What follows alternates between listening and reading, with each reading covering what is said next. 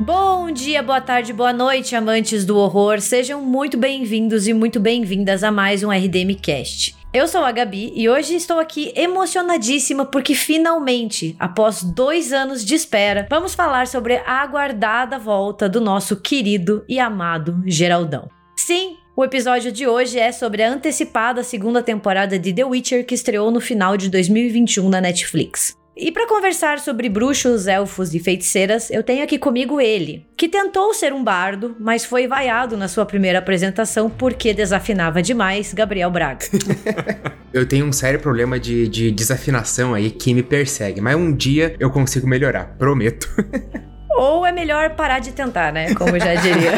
Às vezes, aceitar a derrota é melhor, né? O Braga canta no chuveiro, a água volta para dentro do, chuveiro. Pelo amor de Deus. E ele, que já tomou hidromel batizado e no dia seguinte não passou nada bem, Thiago Natal. Minha faculdade inteira foi assim, o Matheus pode atestar. E para esse evento histórico, nós trouxemos de volta o nosso especialista em The Witcher. Ele, que não é o Geraldão, mas é o dono do meu coração, Matheus de Almeida. Uau! Também não tem o mesmo tanquinho do Geraldão na banheira, mas é o que tem para hoje, né? Fazer o quê? Depois dessa declaração de amor, o Matheus falou que vai pagar a minha pizza hoje à noite, Exatamente. tá, gente? Mas antes de entrarmos no mundo de The Witcher, fiquem com os nossos recadinhos e não esqueçam de jogar uma moeda para os seus podcasters queridos.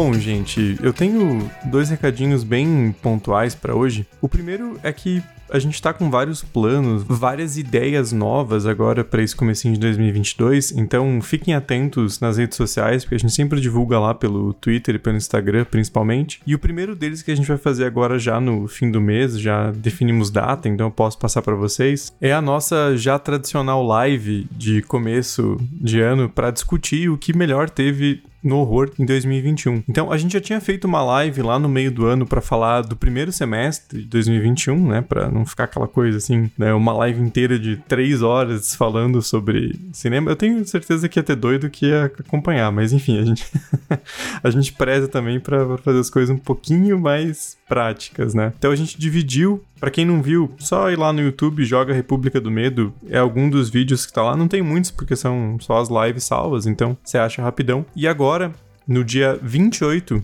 de janeiro, então na próxima sexta-feira, a gente vai fazer essa segunda live falando sobre o melhor e o pior conteúdo de horror que foi lançado em 2021. Então a gente vai falar sobre Missa da Meia-Noite, sobre Candyman, Noite Passada em Sorro. Então, esses e vários outros filmes e séries que foram lançados nessa segunda metade de 2021, que a gente já falou antes, vai ter um novo né, uma, uma, nova opinião ali, saber se o tempo ajudou ou piorou nossa percepção sobre o, o, produto. E, claro, a gente vai acabar comentando um pouco sobre Pânico 5 também, ou só Pânico, né, como os caras querem fazer a gente engolir, mas é Pânico 5, foda-se. Então, não percam, fiquem de olho lá na, na, no canal do YouTube. Vai ser na sexta-feira, dia 28 de janeiro, às 8 horas. E por fim, quero deixar esse episódio dedicado ao Diego Santos Sainz, que é o nosso novo apoiador do Inquilino do Quarto Secreto Plus. Então, um abraço aí pro Diego, muito obrigado pela, pelo seu apoio. E fica também o convite para quem puder, quem tiver condições, acesse lá apoia.se barra RDM ou jogando República do Medo no PicPay, que a gente tem várias opções de, de apoio. E como eu sempre digo, essa campanha de financiamento é absolutamente fundamental para manter tudo funcionando no RDM e também para expandir, fazer novos projetos e ter mais conteúdo para vocês. Então fica meu muito obrigado a todo mundo que apoia e já apoiou o RDM e especialmente para o Diego nesse episódio de hoje. Então por hoje é isso, vou me despedir de vocês aqui por enquanto nessa sessão e deixo vocês com esse episódio especial sobre a segunda temporada de The Witcher.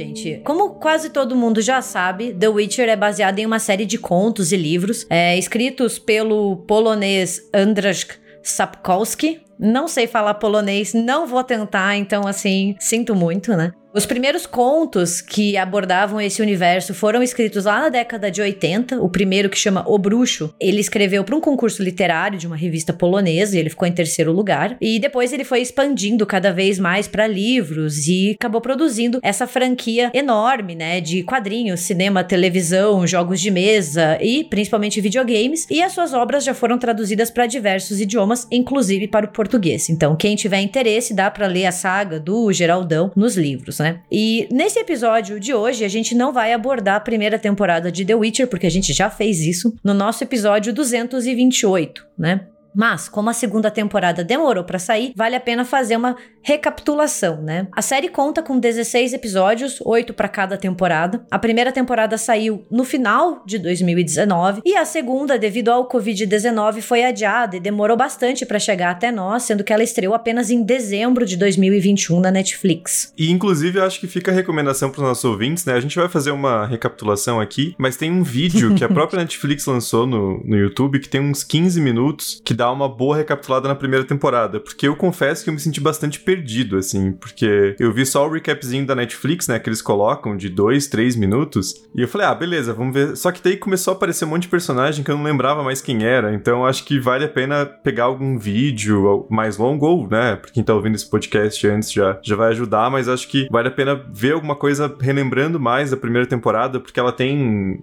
né? Como a gente falou, ela conta em linhas temporais diferentes, então pode ser um pouco confuso, né? É, eu tinha até conversado com o Matheus, eu não sei se vocês dois sentiram isso, mas é, esse espaço de quase dois anos entre as duas temporadas acabou deixando tudo ainda mais confuso. E The Witcher, assim, é uma coisa que eu gosto bastante, é que é um, é um mundo muito rico, né? Tem muita, muita coisa, é muito complexo. Então, a gente tem política, a gente tem fantasia, a gente tem as batalhas, tem muito personagem, tipo, muito personagem. Então, assim, ao mesmo tempo que isso é muito bacana, pode ser bem confuso, principalmente para quem nunca leu ou jogou os games, assim. Então é Caçada Selvagem, Conjunção das Esferas, Chama Branca, Genealogia da Siri, aparece um monte de feiticeira, de bruxo que você não sabe de onde brotou. E esse espaço de dois anos eu acho que acabou quebrando um pouco o nosso envolvimento com a série. Eu não sei se vocês tiveram isso, mas assim, eu lembro que a primeira temporada eu e o Matheus a gente assistiu acho que em um final de semana. A gente assistiu muito rápido, meio que devorou. Essa segunda parecia que demorou um pouco mais para dar liga quando deu, foi. Tipo, os últimos episódios a gente ficou vidrado. Mas até a gente chegar nesse ponto onde a gente ficou vidrado, a gente assistiu uma quantidade absurda de reality shows ruins para não assistir The Witcher.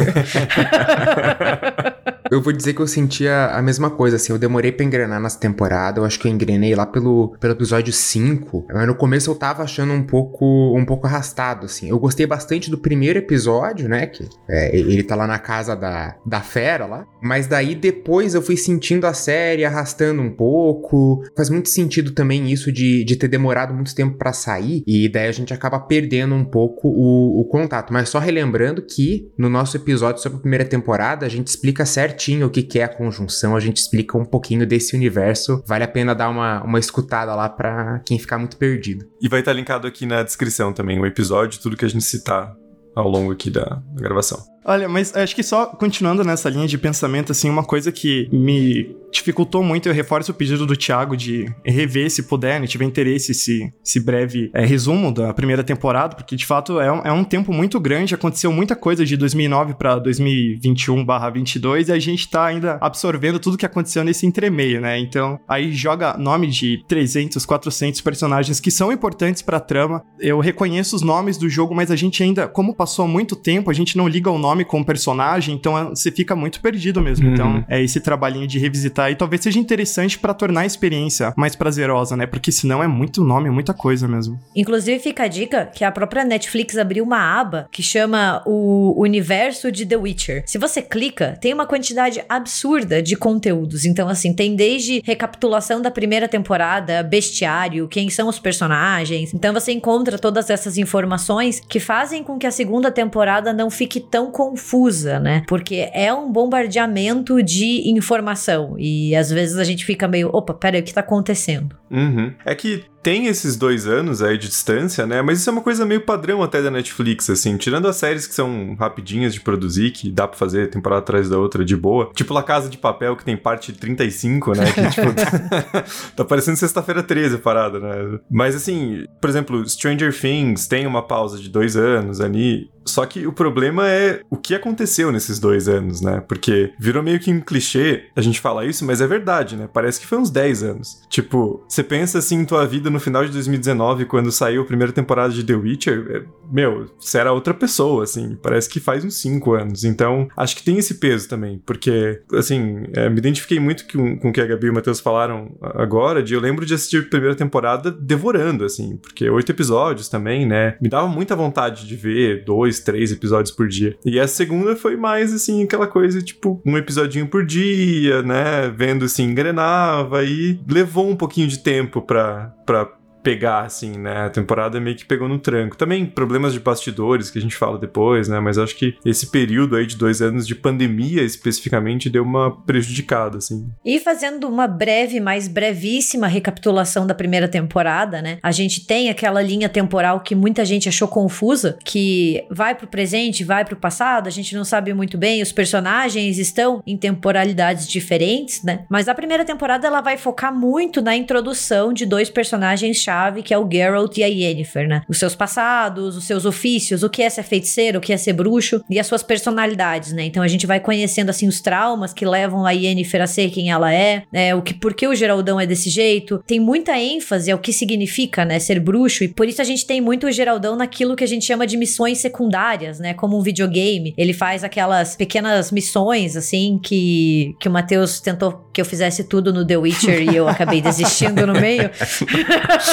Inclusive, eu não terminei ainda a quest do Barão Sanguinário, mas um dia eu termino, né? E a primeira temporada vai apresentar esse panorama do mundo, né? Os reinos, a política, as disputas. A gente tem muita ênfase em Sintra, né? Na Calante, na Rainha Calante. E agora, nessa segunda, a gente vai ter um desvio, né? Até uma mudança de narrativa. E a primeira temporada termina com o Geraldão encontrando a Siri, né? A sua criança surpresa. Na verdade, eles só se encontram mesmo no final da primeira temporada. E a segunda temporada, ela começa começa exatamente onde a primeira terminou, que é esse encontro, né? Logo depois da, de uma das grandes batalhas, onde a Yennefer ela detém, né, com a magia do fogo, o exército de Nilfgaard. E essa segunda temporada, ela vai focar muito na Ciri e no desenvolvimento da personagem, Principalmente esse desprendimento dela com o passado em Sintra e o seu futuro, ao lado do Geralt, sendo treinada como uma Witcher, né? E também vai focar bastante em quem ela realmente é e por que ela é tão poderosa. E daí que a coisa fica muito confusa, porque é uma genealogia muito louca, até você descobrir de onde vem o sangue da Ciri e por que que ela é tão disputada entre todo mundo, né? E eles dão uma, uma aliviada na narrativa, né? No sentido de que não tem mais essas linhas temporais diferentes, né? Isso vira até motivo de piada lá que quando o Yasker, né, vai falar com segurança, que ele diz, ah, eu gosto da sua música, só que eu acho muito confuso essas linhas temporais aí, né, que era bem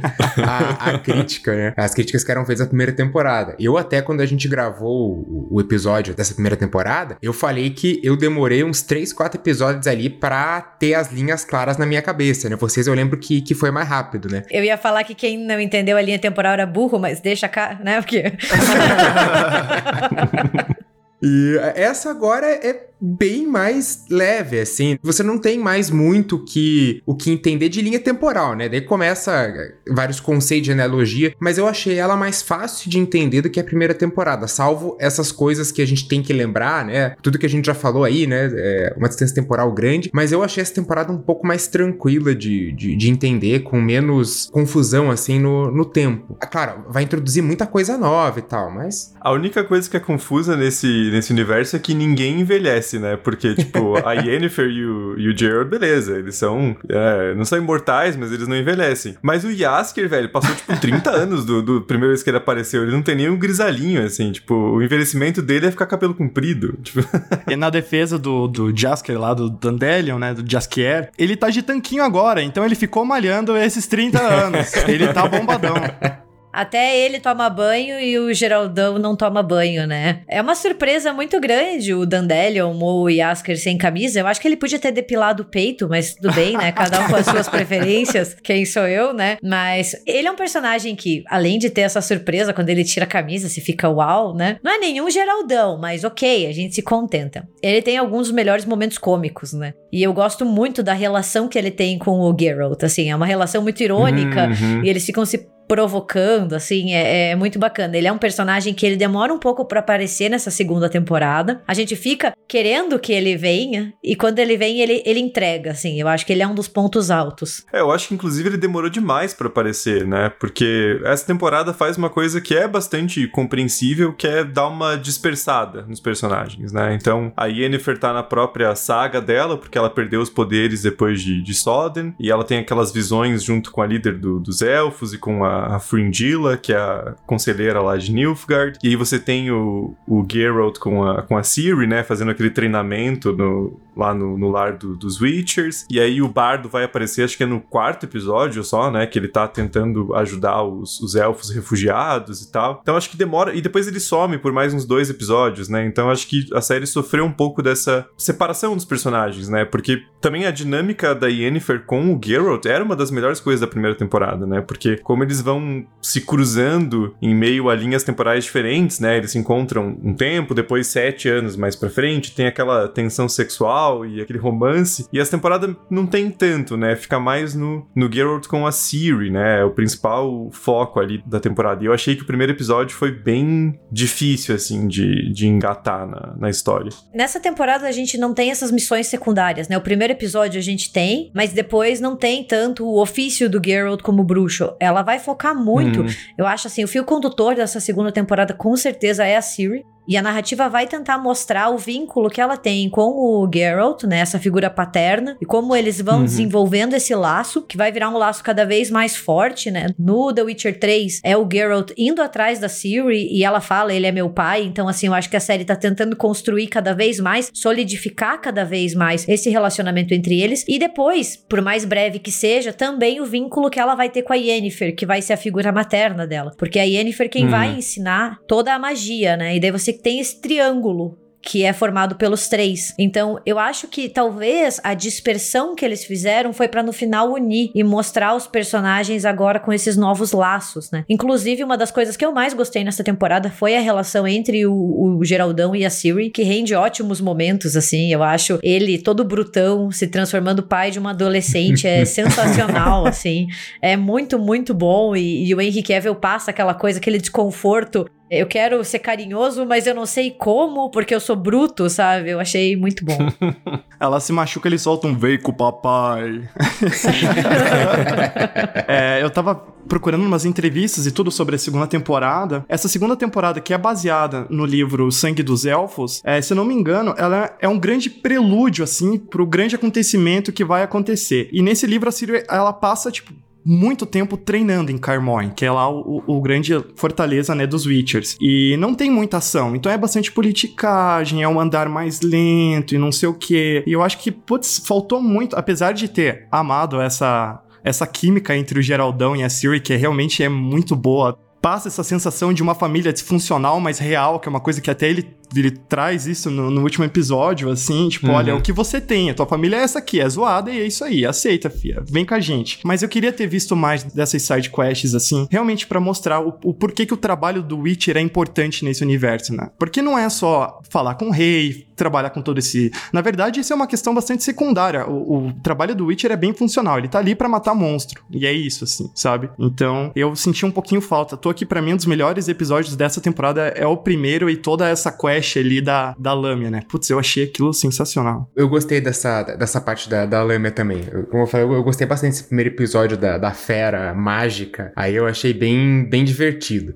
Ainda sobre essa, essa relação aí do, do Geraldão com a Siri, é realmente muito sensacional, porque ficou estabelecido lá que, por todo esse processo, né, que eles passam, que os bruxos seriam meio sem sentimentos, assim. E daí você vai vendo ele tendo esses rompantes, né, essas pequenas demonstrações de que ele não é uma, uma pedra, né, ele não é um bloco de gelo, mas ele tem sim os seus sentimentos, e daí junta com toda aquela busca da Yennefer também, com aquela coisa de que ela, ai, não, né, não poderia gerar um, um filho filho, uma filha, e acaba que o destino, essa força muito presente, acaba juntando eles numa, numa família bastante peculiar, mas que é, é muito legal, assim, pra, pra gente assistir, né? Que daí fica isso, acho que realmente a, a, o Geraldão treina ela na, na, arte da guerra e a Yennefer na arte da magia. O que rendeu umas cenas muito legais já, ela sendo treinada, né? Aquela, aquele circuito é, é muito bem pensado e, e, muito bem feito, né? Uhum. Você tem umas toras que vão se mexendo, daí você tem uma coisa de, tipo, uns espetos de madeira para ela lutar, desviar. Essa parte eu achei bem, bem feita, assim. E, e, a atriz é muito boa, né? Ela, ela convence, assim, que ela tem aquela obstinação meio burra de adolescente, tipo, não, vou fazer fazer essa merda, que eu vou provar pra esses Witcher do caralho que eu não sou uma princesinha e eu vou passar essa porra e eu vou quebrar um monte de costela, mas foda-se. Então ela vende. Por mais que tenha aquele efeito, assim, que, né, óbvio que isso não é uma crítica séria, porque é uma coisa natural, mas que, tipo, a menina deu uma espichada a lá e é. de Stranger Things, né? Tipo, passou dois anos. mas olha, isso não é o pior para mim, eu vou contar o que foi. Foi a sobrancelha. Sobrancelha, a Janice falou a mesma coisa. Puta que pariu! Velho, assim, é um erro de continuidade que é bobo ok? É bem bobo, mas assim, partindo do pressuposto que a segunda temporada ela começa onde a primeira terminou, nem vamos entrar então no mérito do envelhecimento, porque se passaram assim um ano, né? Ok. Mas cara, na primeira temporada ela tem uma sobrancelha clarinha, como se fosse descolorida, loira, que nem ela. E agora ela tá com uma sobrancelha preta, super delineada. E assim, é como se o, o Geraldão tivesse parado e falado assim: vamos fazer a sobrancelha, filha. Deita aqui que o papai vai preencher a sobrancelha para você. E num certo momento isso me incomodou muito, assim. Eu até comentei com o Matheus, falei, cara, tá me dando muito estranhamento. Depois vocês pegam o ritmo e vai. Mas, tipo, não tem como não, não notar a sobrancelha feita da Siri. Mas eu, eu acho que fica bem claro, de maneira geral, que essa temporada passou por uns problemas de produção, assim, né? Porque as cenas de ação eu achei bem menos interessantes que as da primeira temporada. As da primeira tinha umas coisas assim de uns planos sequência, umas coreografias muito elaboradas. E essa fica uma coisa que tem seus momentos, mas de maneira geral não é tão chamativa assim. E o CGI às vezes é bem porco, né? Tipo, você vê que o Geraldão tá numa telona verde, assim, desgraçada, e eles metem um fundo lá que não convence nem um pouco, né? Mas é óbvio, a gente entende que tudo que está sendo produzido agora nesse período aí de 2020 e 2021, que exige mais de coreografias, de efeitos especiais, está sofrendo com prazos apertados, né? O Henry Cavill teve um acidente no, no set The Witcher que ele ficou sem poder gravar por várias semanas, assim, então atrasou bastante e tal. Mas é uma coisa que não tem como não chamar atenção, né? Porque às vezes você olha pra cara do, do Witcher e tem um contornão bizarro, assim, de tipo, não colocaram ele no fundo verde direito, né? Então fica umas coisas meio, meio ruinzinhas, assim. Mas uma coisa que você também consegue perceber, além de, né, obviamente, de tudo isso que a, série deve ter sofrido, né? Várias outras sofreram ao longo da pandemia, é que, poxa, a Netflix colocou uma graninha ali, hein? Dá pra ver só no figurino do, do personagem, nas armaduras, nas espadas, em toda essa questão do lore ali do The Witcher, é bonito de ver, hein, cara. Eu não sei vocês, mas eu achei Carmine linda, assim. Eu achei muito, muito, muito bonita, assim, toda a atmosfera, que é, mais uma vez, extremamente quibada dos games, porque é uma parada que parece que eles deram Ctrl-C, Ctrl-V, jogaram, e é bonito e funciona, entendeu? Então também não tem por que ficar mexendo em muita coisa.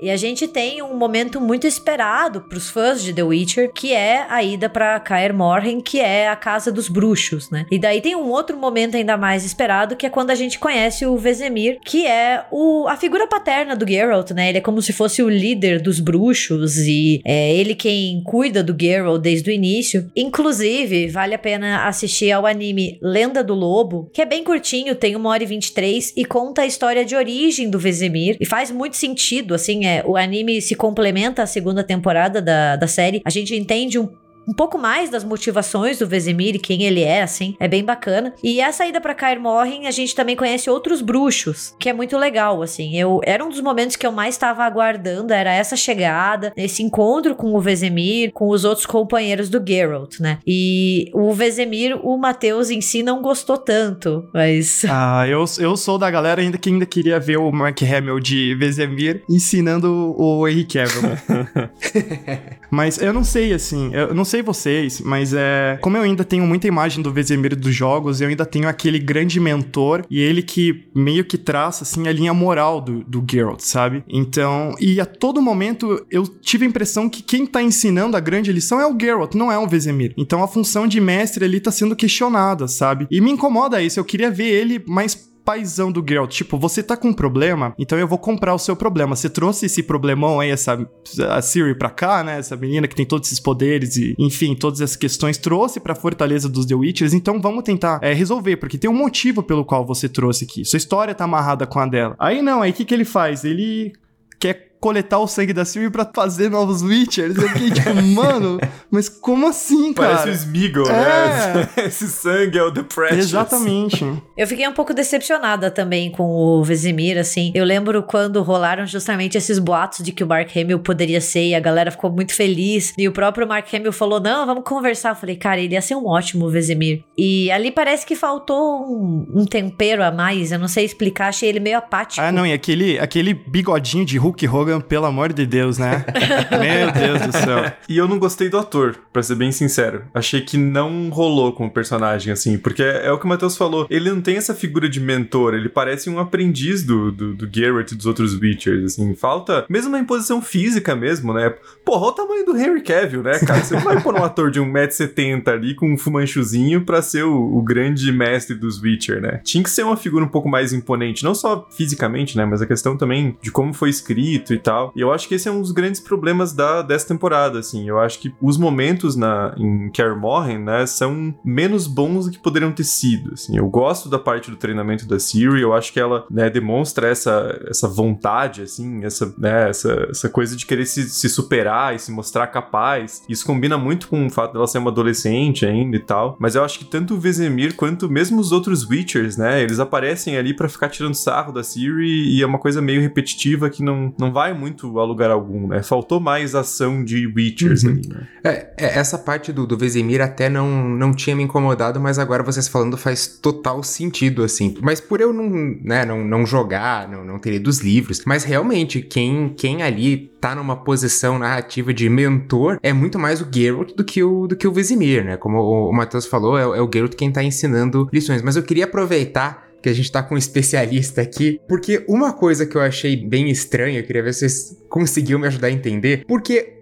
o processo de formação dos, dos bruxos não deixa eles todos com a cabecinha branca e os olhos malucos, então por que que tem os outros bruxos lá que são normais de aparência, assim? Eles não têm esse visual a la Geralt. Olha, se eu não me engano, me corrija se eu tiver errado alguém aqui, por favor. Mas o, o Geralt, ele é conhecido como Lobo Branco justamente porque é, durante esse, esse teste dos mutagênicos, é, o cabelo dele ficou branco. À toa que no anime, se eu não me engano, ele é inclusive carequinha, né? Tipo, ele é a única criança que não tem cabelo. Todas elas já têm cabelos diferentes. O Matheus acabou de dar spoiler do anime do Vesemir, porque o Geralt ele aparece só no finalzinho. Ele é uma das crianças que, que são resgatadas, mas ele tá careca mesmo. Poxa, não precisa contar que ele aparece no final também. Agora eu já contei. Foda-se.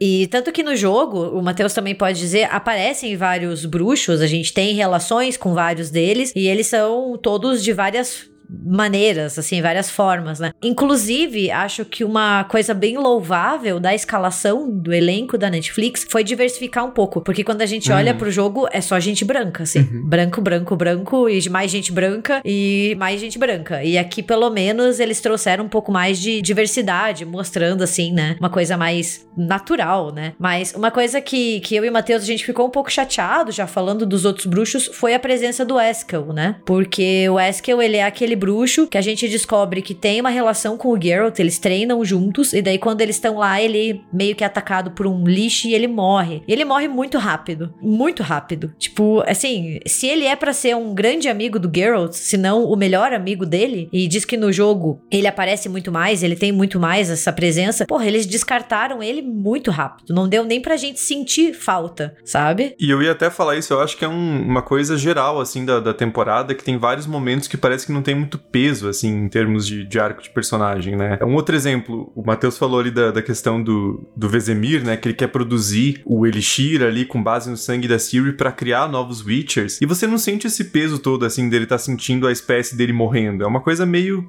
aleatório, não tem muita discussão. E a Ciro já fala: Não, vou te dar meu sangue, mas eu quero ser a primeira. E ele fala: Tá bom.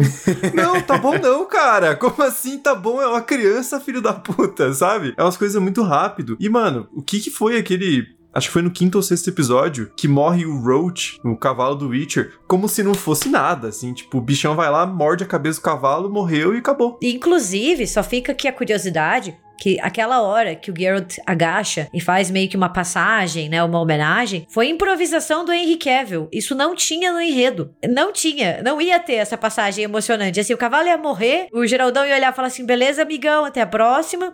Ele que inseriu esse esse diálogo, né, essa fala para dar uma coisa mais assim, até duelo que o Geralt tem com o cavalo. Tudo bem, ele tem vários cavalos e ele dá nome a ele sempre de carpeado, o brooch ou o nome lá em polonês mas ele tem uma relação com eles, assim, também. Não é aquela coisa descartável. Foi muito frio, né? E é legal você falar isso do Henry Cavill, porque eu tava vendo uma, umas entrevistas falaram que é, ele sempre levava o cachorro dele pro set, que é o Cal, e aí ele ficava tirando uma onda e a galera brincava com o cachorro. Então ele tem essa ligação, assim, com o pet. Ai, gente, o cachorro dele é muito fofo. Ele não só é gostoso, mas ele gosta de cachorro. Ele é perfeito. Você entende? Tipo, ele tem tanquinho, ele é nerd, e ele ama cachorro. Ele só vai nos lugares com o cachorro dele, assim. É maravilhoso. Tem como esse homem ficar ruim? Não tem. Aquele vídeo dele montando o PC, né? Que o bíceps dele é maior que a CPU.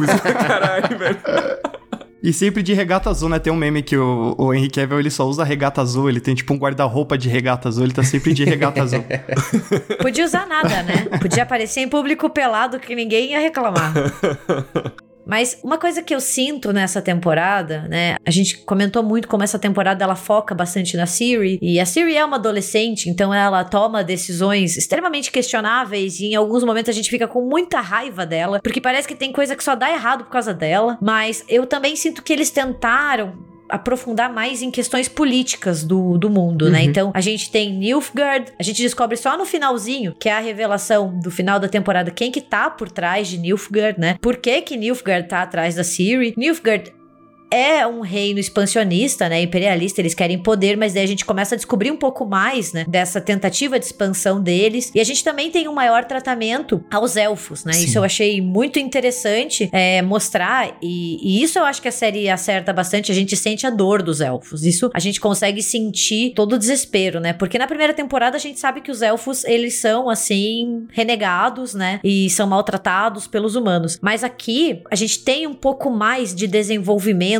né, desse povo, né? Porra, tem momentos ali que são muito tristes, a morte do bebezinho elfo, assim. Sim, putz, sim. é é de ficar muito triste, né? E eu acho que isso também tem muito a ver porque essa temporada, como o Matheus falou, ela é baseada no primeiro livro da série, que é O Sangue dos Elfos. Foi lançado em 94. E segundo os próprios produtores, é um livro mais parado. Então muitas coisas tiveram que ser inseridas e agilizadas na série. Por isso que quem é fã dos livros, inclusive comentou que teve esse distanciamento entre a série e os livros nessa segunda temporada. Então eu acho que eles tentaram aprofundar mais nessas questões políticas e nos outros, né, grupos que habitam não só os bruxos bruxos e as feiticeiras para ir expandindo cada vez mais e fazer cada vez mais sentido tudo que tá acontecendo. É o famoso filler, né? Inclusive colocaram a, a, a mãe, mãe antiga, né? Acho que, que é o que eles dão o nome. Mãe Imortal. Mãe Imortal. Justamente é uma personagem que não tem no, no livro, né? Eles trazem meio baseado na, na Baba Yaga. Até vi que tem uma representação de Baba Yaga com três bruxas em The Witcher 3 no, no, no jogo, né? Tem tipo três bruxas assim que, que falam, que diz que é meio também puxado dessa lenda da, da Baba Yaga. Mas ali é, é um pouco mais explícito, né? Ela tem até a casa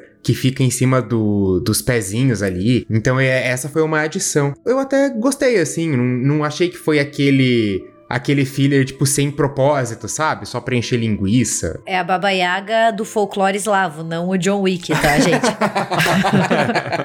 que medo desse embate. Que eu e o Matheus, a gente ficou tirando. Quem ganha? Com certeza o John Wick, com certeza. Dá três balaços na cabeça da Baba Yaga e acabou. É, né? o Matheus, a gente tirou altas piras, que era o Baba Yaga barra John Wick aparecendo no universo do The Witcher, sabe? Mas eu não me incomodei com essa adição dessa antagonista. Ela não, não existe, assim, nessa forma, né? Depois a gente até descobre que o objetivo dela é voltar para casa, né? Na sua outra dimensão. E daí a gente tem esse elo dessa personagem criada com personagens muito famosos, que é a Caçada Selvagem. Mas a gente já vai pra Caçada Selvagem. Mas eu gostei. E, e é uma coisa que eu gosto muito no universo do The Witcher. É esse cuidado com essas criaturas, né? Como o Braga falou, a Baba Yaga, ela é uma criatura mitológica, ela é uma cultura do folclore. É, na verdade, ela tem várias representações, né? Essa da casa com as pernas de galinha é a mais famosa, né? A série traz isso. Mas na verdade, ela é uma bruxa, né? Então, assim, tem várias versões da Baba Yaga, às vezes até não conhecida como Baba Yaga. Ela é a bruxa da floresta, que mora dentro daquela cabana. E eu achei uma adição bem interessante, porque eu não achei aquele personagem jogado. Porque poderia Uhum. ser, sabe? Aquela, aquela coisa pra encher linguiça, ou encher pepino, como uma vez eu falei. Mas.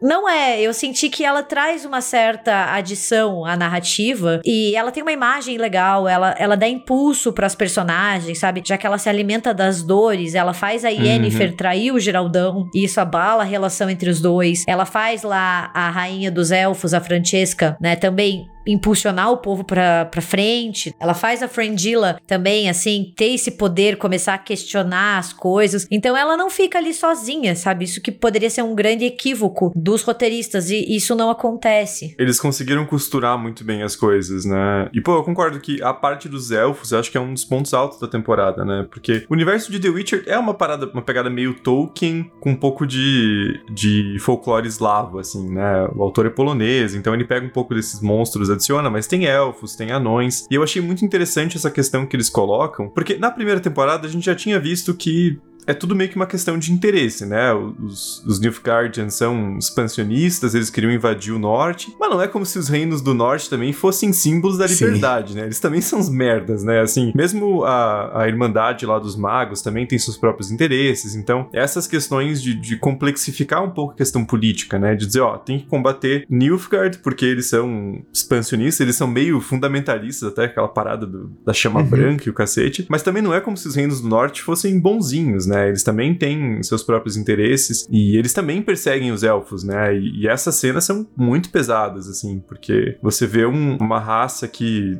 né, são seres milenares que não têm o nascimento de uma criança há gerações, né? Então você vê aquele sopro de esperança sendo colocado e aí o bebê é assassinado, né? E é uma parte muito pesada, porque você viu os elfos se fuderem a temporada inteira e aí quando eles têm essa, essa fonte de esperança renovada é tirado deles, né? Então, e claro, depois a gente descobre que é o, o Emir lá, né? Que é a grande revelação do fim da temporada. Mas o- os caras lá de. Daquele reino do norte, acho que é Redania, Na né? Redânia. Sim. É, eles também estavam ali jogando com isso, né? Com espiões e usando o, aquele elfo lá, o Dara, como informante e tal. Então acho que joga um pouco dessas, desse cinzento, assim, né? De, de colocar os reinos do norte como bem cuzões também. É, e a morte do bebê elfo é muito tenso, assim, que depois ela sai matando os bebês humanos. Também é uma cena, a- apesar de não mostrar. Sim. Mas aquela jogada de você ter os vários choros, né, de bebê, e de repente tudo para e começa os gritos da- das mães, nossa, eu achei muito bem feito, assim, porque é super pesado, não mostra os bebês mortos, mas, porra, é. É uma carga muito, muito forte, assim. É, essa segunda temporada, a impressão que a gente tem é que ela tá preparando o terreno, isso vai ficando cada vez mais óbvio ao desenrolar dela, pro grande confronto, né, ou pra grande chegada dos antagonistas principais, assim, a gente pode dizer. Um, que é o Emir, né, que quem joga, o Matheus já tinha me contado isso faz uns três anos, é o pai da Siri, então não é uma grande surpresa. Acho que ele falou no,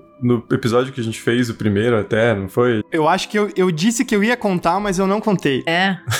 Porque eu já sabia, e não porque eu joguei, porque eu joguei, tipo, 5% do jogo. Mas eu já cheguei nele também, eu já interagi com ele lá. E também a gente tem um vislumbre da caçada selvagem, que inclusive o, o The Witcher 3 é a caçada selvagem, né? Então, assim, a, a, o final a gente tem esse grande. essa grande ponte para esses dois antagonistas principais que vão ser o desfecho, provavelmente numa temporada 4 ou numa temporada 5. A Netflix não vai acabar na temporada 3, assim, de jeito nenhum. É, a showrunner falou que na, nos planos são sete temporadas. Porra, mas daí também já é demais, né? A gente vai estar tá vendo The Witcher com, com 50 anos, né? mas no, nos planos iniciais são, são sete. Você vai ter história para isso tudo? Não sei, não sei o que eles vão colocar, mas. Fora as cinco temporadas de spin-off, que vai ter também, mais os quatro animes. uhum. É porque vai sair mais um, né? Teve o, o, anime que a Gabi comentou e tem mais uma produção para sair, né? Inclusive tem um trailer no final da, das, das temporadas de The Witcher, né? Ah, é verdade, verdade. Isso é uma espécie de prequel, né? Você sabe a história, Matheus? Não lembro o nome. Do... Pelo que eu entendi, é uma prequel que se passa, acho que é 1200 anos, 1500, 1200, enfim. É muito tempo antes do acontecimento do, do nascimento da Siri. Então, a ideia, pelo que eu entendi dessa série, é tentar mostrar todos esses primeiros embates políticos entre os elfos, entre os humanos, e a partir daí começar a desenvolver a história. E se eu não me engano, o grande enfoque mesmo vai ser a, a população elfa mesmo.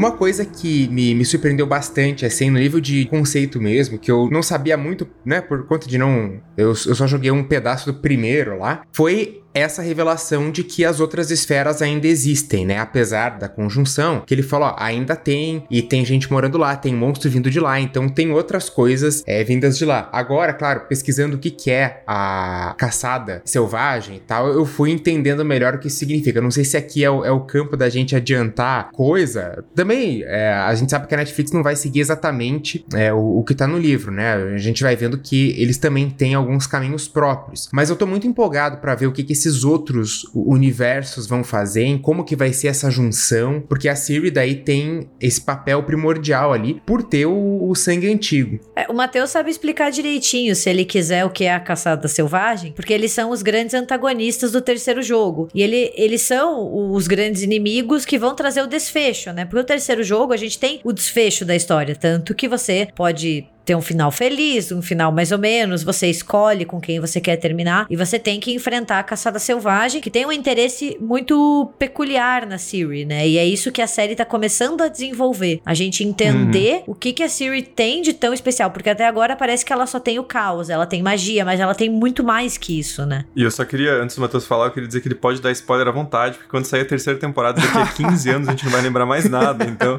fique bem tranquilo para falar aí da Wild Hunt e manda ver ver. ah, não, é isso que eu tô pensando também. Eu não sei muita coisa sobre a caçada selvagem, sei um pouquinho, eu vou tentar é, simplificar, porque, como a gente disse, o lore do The Witcher é, é extenso mesmo, assim. É, é, é, tem bastante coisa, às vezes pode se tornar até confuso. Mas, só para explicar mais ou menos assim por cima, caçada selvagem é um grupo de elfos sombrios, é uma raça extremamente antiga e de outra dimensão. Então, toda essa questão da, da conjunção das esferas, que é interessante, que é um assunto também que tá bastante em voga, mais uma vez, é o multiverso na cultura pop, né? Tem multiverso pra tudo quanto é lado. Só faltou o Tobey Maguire ali no... É, exatamente. De Geraldão.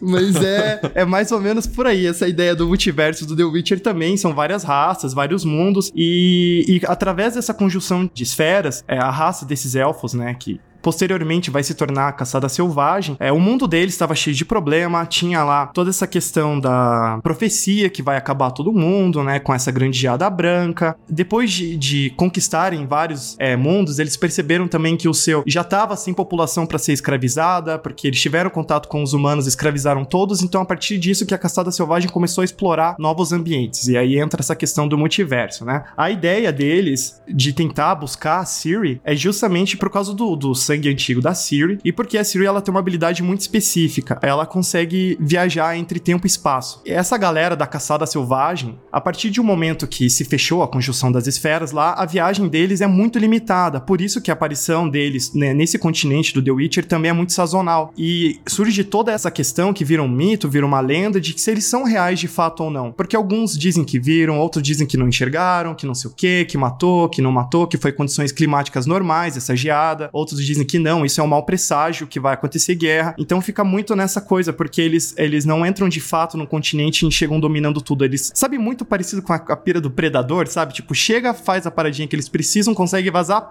vai embora. E a ligação deles com a Siri é justamente porque ela tem esse poder, né, de, de se é, locomover entre os multiversos e a partir dela eles conseguiam, é, ela seria uma grande navegadora, né? Ela conseguiria conseguir achar esses caminhos de uma maneira muito mais fáceis do que os próprios magos dessa caçada selvagem. Então ela é um. É, a, a Ciri ela tem um, um, poder enorme no The Witcher. Ela é um personagem, mas talvez mais forte do The Witcher. E é por isso que tudo gira em torno dela, né? Não só a caçada selvagem, mas é, Nilfgaard tá atrás dela, a Redânia tá atrás dela, os Reinos do Norte. Enfim, é por causa dessa questão que ela tem que é tão importante. Inclusive, é, o Matheus que me contou, porque no livro, né, o pai da Ciri ele tem um outro interesse. Ele não quer só usar a filha, ele quer quer ter um filho com ela. Nossa. E, tipo, rola um incesto, assim. Não chega a rolar, né? Mas ele tem a intenção. E eu tenho muito alívio de que os produtores, roteiristas olharam e falaram: hum, isso não vai ficar tão bom, né? Não vamos fazer, não vamos por esse caminho, né? Sim. Então, assim, o Emir, ele aparece só no final. Na verdade, a gente achava que ele tava morto. Ele é um crápula, né? Assim, e nos livros e nos jogos ele é, assim, um dos grandes antagonistas. Então, por isso que todo mundo quer a Siri. A gente começa a entender um pouco mais. E até confuso, porque na série a gente não chegou ainda nisso, né? A gente sabe que ela é especial, a gente sabe que se ela der um gritinho, ela causa alguma coisa, ela tem a magia, mas assim, não chegou ainda no tamanho do que ela tem, né? Por que que essa menina é uhum. é tão especial assim? Mas eles conseguiram construir bem isso, né? Essa ideia de que todo mundo quer a Siri, uhum. do poder dela, e principalmente com os monolitos, né? Que tem aquele mago lá que ele só aparece para falar dos monolitos. Ele parece o cara do, do History Channel falando de alienígena, né? Ele tipo, não, mas os monolitos, vocês têm que entender que tá tudo tudo relacionado. Sabe o que é melhor? É o historiador, que ninguém presta atenção Sim, neles. Ninguém dá crédito. E daí, quando Vai ele fala, merda, eu sei disso porque é um historiador, ninguém dá bola, porque fica assim, não, mas eu soube de outro lugar, a minha fonte é muito mais segura que a sua. E você fala assim, cara, eu te entendo, é foda, né? É, é difícil. E os caras, tipo, ó, o maluco dos monolitos de novo, né? Ele só fala disso, o cara tá parado no tempo.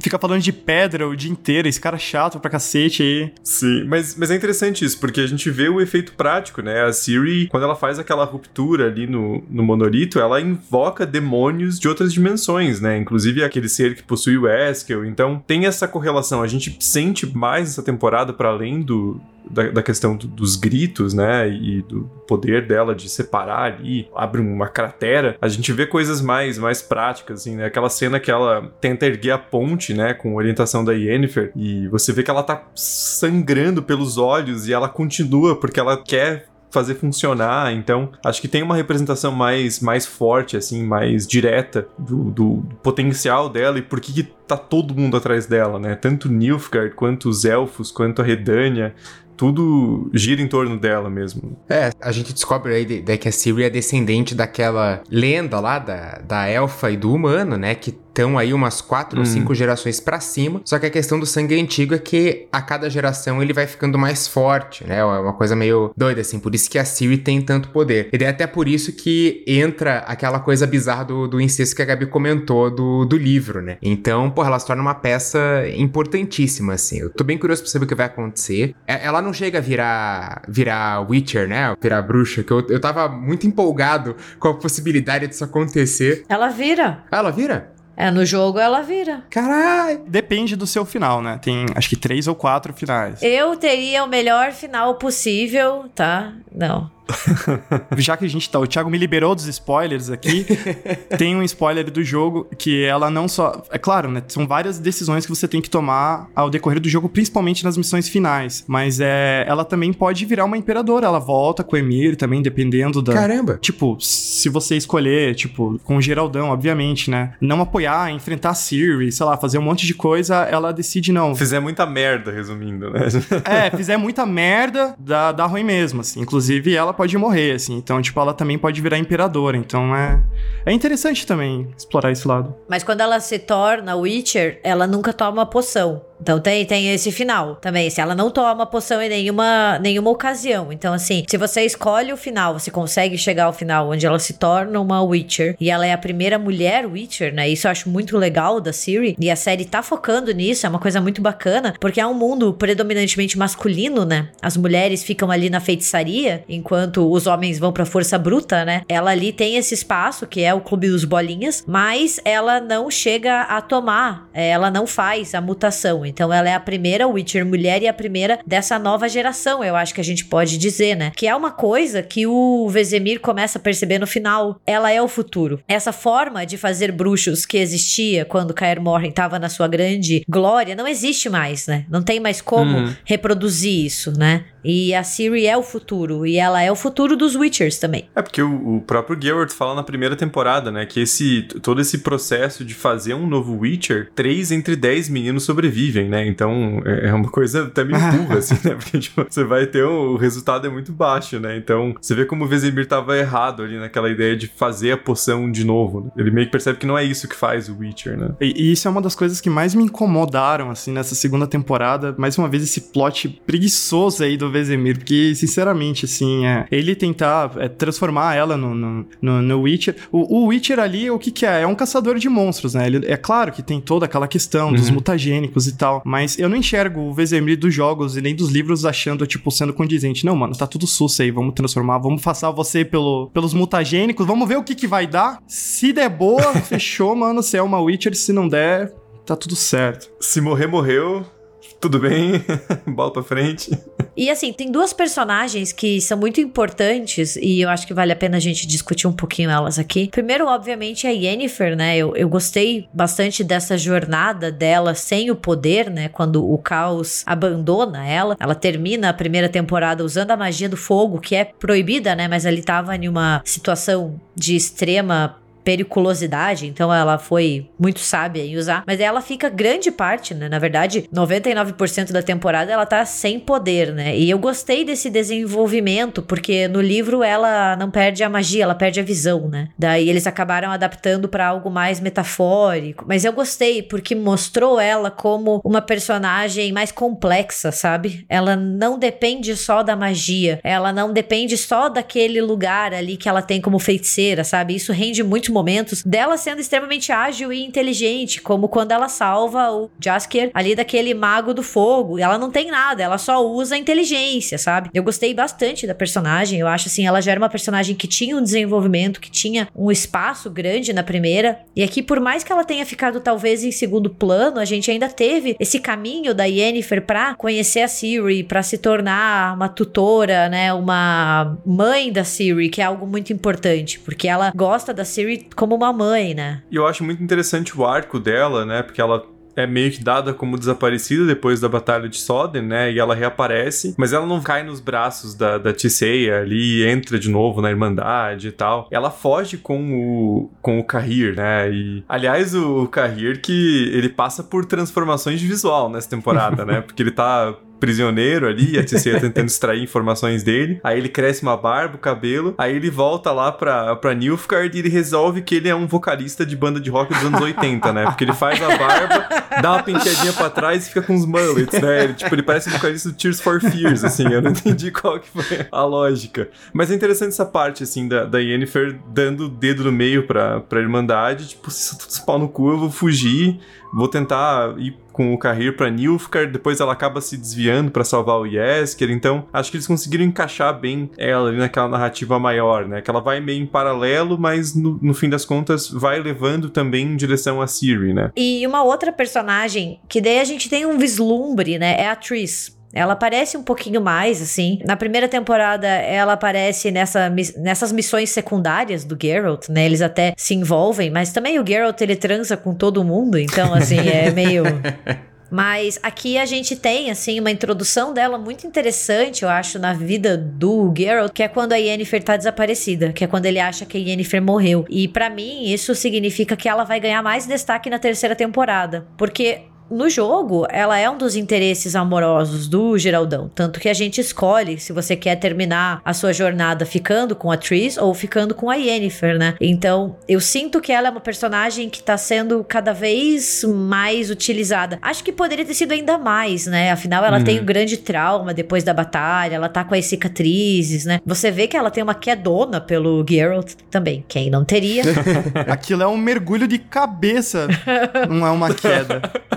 Mas ela tem esse laço materno com a Siri também. Então eu sinto que ela vai ganhar mais e mais destaque. E acho que foi um absurdo eles terem mudado o visual dela por causa de hate de fã. Pois é, né? Deixaram ela ruiva. Isso, assim, foi ridículo, porque no jogo ela é ruiva, realmente, assim. E daí na primeira temporada ela tá com o cabelo encaracolado e mais escuro, e agora ela tá com o cabelo bem mais comprido e ruivo. E é muito ridículo, gente, porque personagens de videogame não existem na vida real, entendeu? Tem que parar de achar que os atores, as atrizes têm que ser fiéis e iguaizinhos. Não tem isso, entendeu? Eles não existem, gente. Não existe, sabe? Por exemplo, elfo. Elfo não existe na vida real. Então, assim, não dá pra ser uma coisa. Ai, a representação tem que ser mais fiel possível, sabe? Ai, isso é muito coisa de é. Não sendo o Sonic, tá tudo certo. Porque aquele primeiro Sonic foi nojento de ruim. Mas fica um pouco estranho também, né? Porque daí a personagem muda do nada. Você fica tipo, é, o cabelo dela chamuscou no, no, na batalha, foi isso. Porque não tem muita explicação, né? Igual a sobrancelha da Siri, assim, parece um erro de continuidade mesmo, né? A explicação que eles dão é só a Yennefer olhando pra ela: Nossa, você tá diferente, né? E ela olha pra Yennefer: Você também. E é basicamente isso. Eu acho que a, a Triss foi uma das personagens que mais sofreu hate. Foi, foi. Dos fãs quando saiu a primeira temporada. Sei lá, é, é, meio. Eu acho muito tosco quando a produção cede a esse tipo de hate, sabe? Me lembra um pouco o que aconteceu com Star Wars. Os ah, nerdolas saíram novo. bravos com o último Jedi. E daí eles falaram assim: ah, quer saber? Não se preocupa, amigo. A gente vai mudar tudo para você ficar feliz. E daí não fica bom. Fica uma merda. Exato. Assim, eu não achei que a Triss tá feia, nem um pouco. Não é essa a questão. O visual dela em si não importa. A questão é que, tipo, você querer uma representação igual a do videogame, cara, não vai acontecer nunca, porque é um videogame, sabe? São mídias diferentes, então eu acho meio foda eles terem mudado o cabelo da Triss por causa disso, sem nenhuma explicação. Porque se tivesse uma explicação, se tivesse algo que mudasse na história, mas não, foi só para atender fã, sabe? Uhum. E, e, a personagem dela também fica meio estranho aquele arco dela ali na, na, na, Fortaleza dos Witchers, né? Porque ela cede muito rápido ao plano do Vesemir também, ela vira cúmplice, né? Tipo, ah não, vamos extrair o sangue da menina e fazer novos Witchers. É uma coisa que não, não condiz muito com a personalidade dela, né? Então, realmente, ela fica bem desperdiçada nessa segunda temporada. E né? ela tem uma função importante também de estar tá inserindo ali a, a, a Siri nas línguas é, antigas e tá ensinando um básico de, de magia, né? Eu também, eu, eu queria ver mais a Siri treinando lá, sabe? Eu queria ver ela aprendendo um pouco mais dessa jornada, assim. eu também acho que a Triss ficou meio que largada de canto, assim. Porque é como se ela tivesse fracassado completamente em ajudar a Siri pra daí entrar a Yennefer como essa tutora, assim, né? E tipo, ah, a Triss é incompetente. Porra. Exatamente. Não, ela serviu de plot pra Yennefer. E é isso, né? Tipo, ó, o teu plot é essa aqui. É a Triss. É, acabou. Ela tava segurando o lugar, né? Ela atua como uma substituta da Yennefer, mas eu gostaria de ver porque eu tenho, eu tenho um leve palpite de que ela vai ser mais aproveitada, assim, né? A gente sabe que, que o Geralt, ele se envolve com ela quando ele perde a memória. E não tem muito como saber se a Netflix vai usar isso ou não, né? Daí são são vários questionamentos e só a gente no achismo, né? Porque não tem como saber se vai seguir por isso. E ele se envolve mais com ela quando ele esquece quem ele é, ele esquece da Yennefer, né? Daí a gente tem esse triângulo amoroso, mas por enquanto ela é muito uma substituta, assim, que, que poderia ser melhor utilizada. É, eu também, a presença dela ficou meio, meio estranha ali. Daí tem aquele diálogo do, do Geraldão que ficou super estranho, que ele chega pra ela, pô, desculpa por ontem à noite. Dela, não, não, eu entendo. Daí você fica, cara, do nada, parada assim, tipo, qual que a pira. Eu achei que tem muitas cenas com ela que acabaram ficando meio jogadas. Concordo com vocês, eu, eu queria muito ter visto ela treinando mais a, a Siri, assim, porque ela dá ali uns, uns conselhos, uns primeiros ensinamentos, mas, poxa, podia ter sido bem melhor explorado. Até eu não me importaria da série ter mais dois episódiozinhos, ele fecha 10, mas mostrasse mais o treinamento da Siri, sabe? Não precisa ter oito episódios, podia ter dois a mais e, e ter mostrado um pouquinho, um, um pouquinho mais de coisa, sabe? Porque eu acho que ficaram muito jogadas algumas participações da, da Tris. Quando ela uhum. apareceu, ali quando a Siri tá machucada na neve, eu falei, não, massa, eles vão dar um espaço para ela, né? Ela vai ocupar esse espaço, pelo menos vai fazer a gente se importar um pouco mais com a personagem, quem sabe até fazer o time Yennefer, time Tree, sabe? Mas uhum. ela passa muito batida, assim, ela passa e, e você não tem muito afeto pela personagem e é muito foda, porque ela tem cara de ser uma personagem muito interessante e ela tem um arco importante, ela tem uma relação importante com o Geralt, com a Siri, sabe? Então. E, e vamos combinar que faltou um, uma energia mais sexual nessa temporada, né? Sim. Porque a primeira tinha lá o surubão da Yennefer e, pô, uma coisa bem mais quente, assim, né? E nessa não tem nem geradão sem camisa, não tem nudez, aquela coisa meio, meio, né? Tipo, parece que meteram um PG-13 ali, né? Falta um pouco de. É, o, o Henry Cavill não tinha falado que ia ter mais cenas de, de nudez? Eu lembro dele dando essa entrevista. Cortaram as asinhas dele. Eles já tinham falado há algum tempo que não iam repetir a cena da banheira, o que é um um grave erro, né? Dá até vontade de meter um processo, assim, por, sei lá, danos morais, porque você assiste esperando que não tem nada, né? Mas a, a, cena, esse tipo de cena da banheira, algo já parecia que não ia rolar. Mas, cara, o, o, Geraldão ele transa com todo mundo no jogo, assim. E essa temporada não teve uma bundinha dele. Eu acho que o mínimo, honestamente, o mínimo que a gente tinha que ter, se a gente não tem ele na banheira, era assim, um, sem camisa, uma bundinha. Não precisa fazer um no frontal, Netflix. A gente sabe que daí a censura ia ser grande. Não, mas uma bundinha tem que ter. Mas uma bundinha, um Henry Cavill sem camisa. Porra, mano, assim, faltou, sabe? Acho que esse foi o maior absurdo, a maior decepção da temporada. É, não teve Geraldão. Porque tem uma coisa que ficou ali meio no ar, que a Netflix acho que não ia ter coragem de explorar, mas ficou ali o, o Yesker tinha um ressentimento com o Gerald que não era só de, de amigo, né? Ficou uma coisa uhum. meio assim, tipo, porra, você me abandonou, você me deixou em cima da montanha. Ele escreve uma música super emotiva, né? Do açougueiro e tal. Rola ali um, um, umas notas, assim, de relacionamento entre os dois, né? O que seria muito legal, porque o, o Geralt é uma figura bem diferente do que seria um herói de ação de 20, 30 anos atrás, né? Tipo, ele não é o Schwarzenegger como Conan, né? Ele é uma figura mais, por mais que os Witchers digam que eles não têm sentimentos, ele se importa, né? Ele vira paizão da, da Siri, ele é apaixonado pela Yennefer, ele tem um, pelo menos um carinho pela Trees, então eles tinham ido certo nesse lugar, mas faltou um pouco mais de, de, de uma coisa mais sexual, de fato, ali, né? Faltou, faltou. Eu chipo essa relação em Geraldão e, e, e Jaskier. Ian. Seria interessante. Os três juntos dando rolezinho. Trisalzão The Witcher. Olha, mas a gente precisa falar que o Henry Cavill é um homem bonito, hein? Meu Deus do céu. Gente, se eu ganhasse um real cada vez que eu suspirei por ele durante essa temporada, eu tava milionária já. Toda vez que eu olhei, eu, eu cutucava o Matheus e falava, porra, mas esse homem é bonito, hein? Ele é muito bonito. Nossa, gente, 10 de 10. Eu não gosto... Eu gosto do Henry Cavill de todas as formas, com bigode, sem bigode, como super-homem, mas ele como Geraldão é assim a cereja do bolo da perfeição sabe? E convenhamos que eu acho que talvez seja o papel da vida aí do Henry Cavill, né? Porque eu acho que o super-homem dele eu já paguei já, sabe? Todas as outras aparições que ele fez, de todos os outros filmes, para mim ele vai sempre ser o Geraldão, porque casa. E ele, pelo fato de ser super nerd e tá tão envolvido com o personagem tudo, eu acho que é, ele é um dos maiores destaques aí. Não só por ter o maior abdominal aí também, mas por ter o, o ter grande responsabilidade de segurar a atuação nesse elenco, porque eu acho que é, o, o, trio ali, tanto o Geralt quanto a Yennefer, quanto a Ciri, eles entregam muito, assim. Eu gostei muito. Grande responsabilidade mesmo, né? Porque tem algumas fotos aí na internet que mostram que tudo nele é grande, né, gente? É assim, eu não fui atrás, só tô dizendo que as pessoas me marcam no Twitter e no Instagram, mas olha, tem, tem uma foto dele como Sherlock Holmes, quando ele fez aquele filme da Enola Holmes, que olha... Uhum. E lembra que até comentavam que as roupas de couro, elas estragavam com ele, de tão grande que ele era. do The Witcher, ele tinha que ter um, um guarda-roupa de Geralt muito grande. Tanto que eu vi uma entrevista que eles mudaram a armadura também do Geralt, porque ela era muito desconfortável para ele, muito cheia de coisa. Então teve que dar uma enxugada, né? Tá aí por isso que ele não aparece mais sem camisa, porque antes ele aparecia sem camisa porque era difícil usar a roupa agora. Quiseram trocar a roupa, é pronto, o homem só aparece vestido. A culpa é dos fãs. Ele cansou de ser objetificado. Precisava de três assistentes para arrancar a armadura dele, né? Ai, gente, me chama! Netflix tá precisando de um assistente de produção para tirar a roupa do Henry Cavill. Me chama que eu tô disponível, faço de graça, inclusive. Não precisa me pagar salário, tá bom? Deve ser tipo o Hulk na transformação. Ele dá uma esticadinha na perninha e dá uma rasgada Sim. no tecido, né? Que não aguenta. Mas aí, ele vai ter bastante tempo aí pra se dedicar ao Geraldão, porque ele sempre dá entrevista que ele quer voltar ao papel do super-homem, mas a, a Warner meio que ah, beleza, cara. Você quer voltar? Legal, legal. E, tipo, não, não, entrega nada. Senta lá, Cláudia.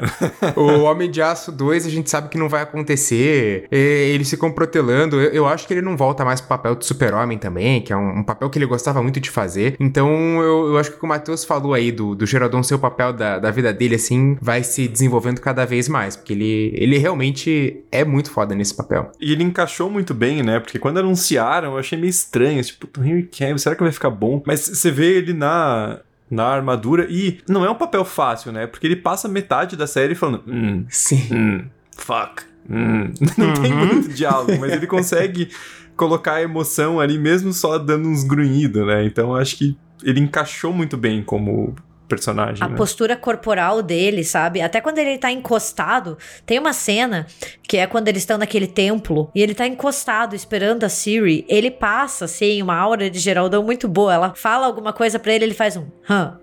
e daí você fica, amei, 10, 10 de 10, mais uma vez, vamos lá.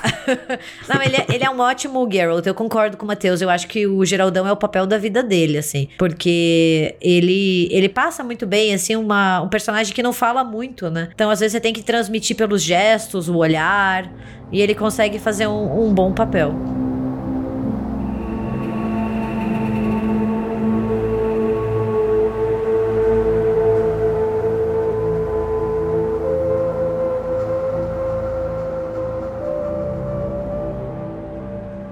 Mas assim, tirando o fato do maior absurdo da temporada, que foi o Geraldão não aparecer tomando banho pelado, né? Teve duas coisas assim que eu não gostar é muito forte para dizer, né? Mas eu achei que os monstros em si eu não achei eles tão interessantes. Eu não sei vocês, mas para mim o meu monstro preferido da temporada inteira foi a Lâmina no primeiro episódio, sabe? E, pô, uma série que depende desses monstros, afinal a gente tá acompanhando um caçador de monstros. Assim, é, ah, tem o basilisco lá, mas eu não sei, eu não tive o mesmo impacto, sabe? A Lâmina, ela é um monstro muito interessante, que tem raízes muito complexas, isso é uma coisa legal, assim, no The Witcher a gente tem monstros com raízes mitológicas, históricas, trabalho de pesquisa, né? Mas parece que ela foi o ponto alto da série, eu não sei, para mim foi essa impressão. Eu só queria fazer um pequeno comentário histórico, né? Que, historicamente, Historicamente, as lâmias, elas são espíritos que vagavam pelo mundo, seduzindo homens, invadindo casas durante a noite, matando crianças, bebendo sangue, né? E elas estão presentes em relatos populares, relatos eruditos, e elas meio que emprestam algumas características à bruxa humana e ajudam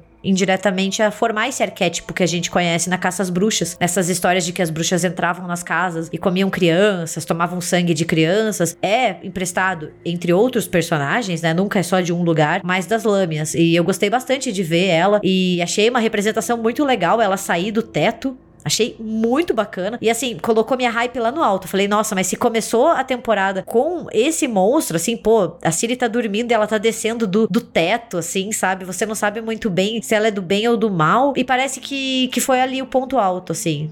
Ele criou uhum. uma expectativa e daí os outros monstros para mim foram tão blé, sabe? Até aquele que mata o carpeado é tão rápido e que a gente nem vê ele direito, sabe? Sim. É, e acho que de novo, tem a ver também com a questão do, dos atrasos da pandemia, né? Porque às vezes a gente pensa em CGI como se fosse uma coisa fácil, né? Mas a galera leva 6, 7, 8 meses renderizando, né? Então, é, inclusive a galera da, da pós-produção tá envolvida na pré-produção para dizer, ó, tem que ser assim e filma desse jeito para ficar mais fácil pra gente colocar depois. Então, senti que a série sofreu por conta disso, né? Mas realmente, o primeiro episódio, não só a, a Lâmia, mas o próprio, aquele amigo do, do Geralt que ficou com amaldiçoado, com uma cara meio de javali. Que o Braga carinhosamente carinhosamente apelidou de A Fera. o Braga, ele acha que ele tá assistindo a Bela e a Fera, coitado. Até agora ele tá esperando eles cantarem Sentimento e São, fáceis de mudar. Pô, tava, tava esperando uma valsa ali, pô. Mas é falando justamente essa coisa de dos monstros que a Gabi sentiu um pouco falta também. É, eu não sei vocês, assim, eu tô parecendo aquele fã chato que fica decepcionado, tipo, ai, não gostei, nota 10. Esse sou eu, tá, gente? Mas, tipo, a, a, a luta final me pareceu muito é, Esquadrão Suicida, sabe? Tipo, ela foi lá, o primeiro Esquadrão Suicida, ela, ela possuiu lá Enchantress, entendeu? Então, tipo, a grande bruxa, que é a grande vilã da temporada, que a gente tava esperando pelo menos um confronto. O, o Geralt vai, né, ele, a Yennefer, ou ele os bruxos e todo mundo. Não, vira meio que aquela coisa tipo de anime, assim, vamos, vamos vencer no poder da amizade, entendeu? Da gente para ela. Na broderagem. É, tenta convencer a, a, ela a suportar a bruxa. E tinha um monte de basilisco dentro da fortaleza dos Witchers lá. E, tipo, podia ter rolado uma luta muito mais interessante. Tipo, olha, o que, que é. os bruxos fazem? Então vamos mostrar o porquê que eles são importantes, né? Mas, tipo, quebrando o pau Sim. lá atrás, assim, o Vesemir, coitado, morrendo de, de ódio, vendo todos os brothers lá morrendo tudo na frente dele dentro de casa. Aí até você entende um pouquinho do plot do Vesemir, assim, de tentar, né, intervir ali na, na Siri. E, mas é isso, tá ligado? A luta final é ele e o Vesemir ali tendo aquele embate e acabou. Eu fiquei tipo, é. ah, sabe, não tem cara de último episódio, sabe? Tipo, fica. Eh. A gente até entende porque eles querem fazer com que a Siri se desprenda de Sintra, né? Eles querem fazer essa coisa metafórica, tipo, olha, Sintra não existe mais, a sua família agora é está em Kaer Morhen. Mas eu, eu fiquei meio frustrada com o Geralt ficar assim, Siri, reaja Siri. e daí ele fica sim, olhando assim, sim. sabe? Tipo, e era pra ser um puta confronto. E daí os bruxos, eles são descartados, sabe? Eles começam a morrer muito fácil. Porra, essa galera treina a vida toda, gente. Eles estão com a poção, eles estão lá com os olhos talados, uhum. pupila preta, entendeu? E eles são jogados de um lado pro outro, sabe? E você fica assim, porra. Sim. Não, e, e tudo bem, o Geralt, ele é o, uhum. o, mais foda dos Witchers, beleza, mas ele mata o basilisco branco ali como se não fosse nada, né? Os caras tendo tendo a cabeça arrancada, lutando em três contra o Basilisco e nada, né? Mas essa cena tem, tem dois tropos que eu acho bem cansados, assim, que parece que toda série, filme quer usar, que é, um, a da órfã que quer reencontrar os pais. que é a grande obsessão dela, tipo, nossa, meus pais, e porra, agora eu estou completa, que também é um saco. Tomara que os pais do Thiago não estejam escutando isso, né? Porque eles vão ficar assim, porra, Thiago, você não vai querer reencontrar a gente, não? Seu filho da puta. Criei a vida inteira. Mas o outro é essa parada que o Matheus falou de uma pessoa tá possuída e os outros ficam, não, você tem que resistir e lute contra o mal, e você consegue, a gente confia em você. Mano, teus irmãos estão morrendo ali, velho basilisco arrancou a cabeça do cara e você tá tipo, Siri, vamos lá, reaja, Siri. Não é hora de, de é. pep talk, né, cara? Pô, ajuda os caras, velho. Faltou Padre Caras ali.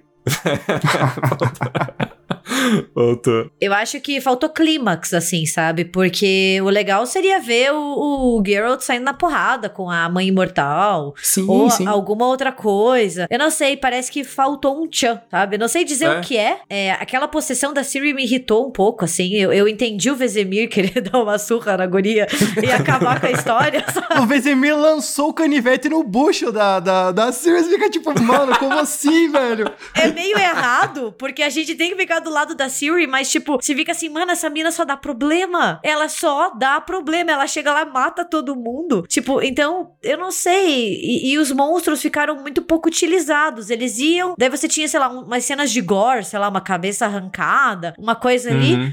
Mas não causou o impacto que a gente precisa para um final de temporada, sabe? Não, e aí tem outro problema, né, que o Matheus falou também, a gente falou atrás sobre a questão do, do próprio personagem do Vezemir, que quando era o Eskel, o Geraldão não quis saber, né? Uhum. Ele tá possuído, pau no cu dele, vamos ter que matar esse bosta aí. Eu vivi com ele minha vida inteira, mas que se foda. Mas quando é assim, ele, não, Vezemir, veja bem, ela vai reagir e tal. Aí o Vezemir fica, pô, cara, coerência, né? Vamos lá, vou enfiar a faca nela, né? E aí também depois a, a mãe imortal, ela tipo vai pro plano lá da, Wild Hunt, fica, ah, era isso que eu queria desde o começo, top, pode ir embora. Assim, fácil, né? Porra.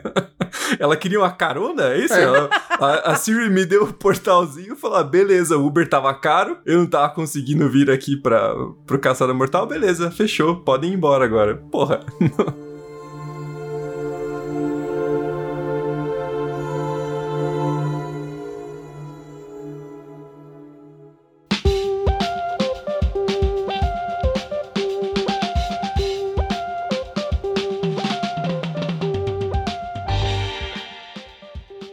Bem, gente, então vamos agora às nossas notas. Eu acho que a gente tem que fazer a difícil tarefa de 1 a 10, qual é a nota que vocês dão para a segunda temporada de The Witcher? Enquanto vocês pensam, eu só queria dizer que o Puff e o Geralt têm muito em comum, além dos dois serem lindos, obviamente, também meu cachorro e o Henry Cavill são lindos, mas eu adorei porque eu amo o fato do Geralt ficar enjoado em portal. Sabe quando ele anda de portal? e eles têm tipo, cara aí, preciso de um segundinho porque eu tô meio enjoado. E me lembrou muito o Puff, porque é só o Puff ver um carro, ele fica assim, caralho, vou passar mal, mano, não vai dar certo, não. e então vamos lá, Braga. De 1 a 10, qual é a sua nota para a segunda temporada de The Witcher? Eu primeiro, sacanagem. Olha, eu acho que, assim, tendo em vista que eu achei algumas coisas muito apressadas e tal, mas eu ainda consegui, né, me, me conectar com a série, eu acho que eu daria um 7 ali. Eu, ficou na, na média. Porra, imagina se não tivesse se conectado. Ia dar o quê? Daí, zero? Ele é tipo o jurado técnico da Dança dos Famosos, né? Achei lindo, muito legal, cinco. Porra, cara. Sabe aquela prova que não tem um erro e o professor fala, te dei oito. Por quê, professor? Não sei explicar. Você fica, porra, mano, tá boa a prova, dá 10 aí. Vamos começar a fazer a votação no sistema show dos famosos lá, que só tem 97, 98, 99 e 10, pra ninguém ficar ofendido. É, que, é, é, que não sei, eu, eu acho que ela me empolgou bem menos do que a primeira temporada. Eu tinha ficado muito mais empolgado com a, a, a primeira e eu queria ter essa com 10 episódios para ter mostrado mais coisa, algumas coisas terem tido um, um pouco mais de calma para serem tratadas. Mas vamos ver, eu, eu continuo empolgado, vamos ver o que, que vai ser a terceira temporada. Matheus, qual é a sua nota para a segunda temporada de The Witcher? Uau, olha, eu acho que se essa temporada tivesse saído ano passado, eu daria um 8, mas mas eu acho que putz, ter demorado muito tempo para lançar uma temporada que eu também não me conectei tanto quanto eu me conectei com a primeira. Eu lembro da, do primeiro episódio, eu fiquei tipo, nossa senhora, preciso assistir tudo e não sei o que, a Gabi também. E essa, tipo, eu senti muito mais dificuldade de engrenar, de pegar. Então eu vou lançar uns 7,5. Não gostei tanto, mas tô dando um 7,5. Tá vendo como eu sou sendo. Vocês estão muito rigorosos. Tiago. Eu acho que tem muito essa questão, assim, do momento que ela foi lançada, esses dois anos que parecem muito mais que dois anos. E a primeira temporada já não, não, foi perfeita, mas ela tinha empolgado mais mesmo, né? Porque eu lembro que eu tinha reclamado do primeiro episódio, ele era um pouco repetitivo, tinha umas personagens que não estavam rolando, mas as linhas temporais diferentes, tem mais presença do bardo, tem mais a relação do Witcher com a, com a Yennefer, então acho que tinha mais coisa ali que, que dava aquele brilho mesmo, assim, que fazia você querer voltar para aquele universo. Eu acho que a segunda temporada perdeu um pouco disso, mas acho que perdeu também pelas questões de bastidores da, da pandemia, da, da lesão do Henry Cavill, prévio que não tem como controlar. Então, como boa parte das reclamações que eu tenho são coisas meio incontornáveis, assim, que quase tudo que foi produzido nesses dois anos de pandemia é, inevitavelmente sofreu um pouco com atrasos e tal, eu fico com uma nota 8. Você mais bonzinho que, que meus colegas. E você, Gabi? Então, eu não me conectei tanto, mas também eu assisti em doses mais homeopáticas para não perder o Geraldão por mais dois anos, né? e não ter que ficar visitando foto dele no Google. Mas eu, eu senti um pouco essa demora, assim. Eu, eu tive uma dificuldade em me conectar, mas também pode ser final de ano, né? A série saiu bem no finalzinho de 2021, tava todo mundo cansado, clima de férias, a gente não, não aguenta mais assistir tanta coisa, né? Principalmente prestando atenção. Então eu tive essa dificuldade, mas eu gostei. É, principalmente os últimos episódios me prenderam bastante, assim, os últimos três ali, eu fiquei bem empolgada. E eu daria um 8,5 eu só não dou mais porque não teve o Geraldão pelado. Se tivesse o Geraldão pelado, eu dava 10. Se tivesse Geraldão na banheira, 10. Geraldão sem camisa, 10. Bundinha do Geraldão, 10. 11. 11, isso. Né? Se tivesse no frontal do Geraldão, então dava mil. Mas, como não dá para fazer isso, né? Infelizmente a série optou por, por ter um tom mais casto, digamos assim, essa temporada. É, foi um 8,5 para mim. Gostei da escadinha que a gente fez, né? 7, 7,5, 8, 8,5. a ordem foi exata. Começou com quem não arredonda a nota e terminou com a professora boazinha que dá o, o ponto de participação, assim. Bem, gente, esse foi o nosso episódio sobre a tão esperada segunda temporada de The Witcher. Não esqueça de conferir o nosso episódio da primeira temporada, que é o 228, que é muito divertido também. Vale a pena fazer essa dobradinha, ah, escutar o 228 e depois esse episódio. E contem para nós também, a gente quer saber a opinião de vocês, se vocês já assistiram, o que vocês acharam. Gostaram mais da primeira temporada ou da segunda? Também tiveram os problemas que a gente teve em se conectar com a série, né? Contem tudo para nós. E a pergunta mais importante: vocês também estão frustrados com a falta de nudez do Geraldão? E também a gente gostaria de agradecer a presença do nosso especialista em The Witcher, Matheus. Obrigada. Você está na outra sala, eu estou aqui fechada no quarto, mas a gente agradece muito você ter tirado um tempinho para conversar com a gente. E diga para as pessoas onde elas podem te encontrar. Bom, a, a minha casa acho que vai ser sempre o RDM aqui também, então por favor, continuem acompanhando o RDM, que esporadicamente estarei me intrometendo aqui nesse, nessa bancada tão maravilhosa. Mas é, também sigam, é, me sigam no Instagram, que é Mateus Almeida. É Mateus com H e O. É Mateus diferentão. Matheus Almeida. E é isso aí. Muito obrigado pelo convite. É sempre um prazer estar gravando com meus amigos e minha namorada, minha linda esposa companheira. Então, obrigado por tudo, gente. Eu não vou pagar a tua pizza, cara, esquece. Por favor, paga a minha pizza. Depois você passa no RH ali, Matheus, pega teu vale que suco. Porque a verba tá baixa esse começo de ano, mas o, o suquinho a gente garante. Mas como o próprio Matheus disse no primeiro episódio, acabou virando o título do, do episódio 228, não esqueçam de jogar uma moedinha pros seus podcasters. Então, isso a gente fala no começo do programa, tem a opção do Apoia-se, do PicPay, mas também deem moralzinha pra gente nas redes sociais, né? Porque é uma coisa que ajuda a gente a crescer, a achar mais público. Então, se vocês gostam de The Witcher, gostaram desse episódio, mostre o RDM para outras pessoas, compartilhe o episódio, enfim, ajude a gente a chegar num público mais amplo. E você encontra a gente no Twitter na RDMcast, no Instagram e no Facebook República do Medo. E se você quiser ainda, você pode mandar um e-mail para contato@republicadomedo.com.br. E para além desse conteúdo exclusivo do Spotify e das nossas redes sociais, você também pode encontrar a gente no YouTube, República do Medo. Entra lá no nosso canal, se inscreve que a gente tem as nossas lives mensais e tem muita novidade vindo aí. Então não se esquece de entrar lá e se inscrever no canal. É isso, gente. Muito obrigada e até a próxima quinta-feira. Até. Até.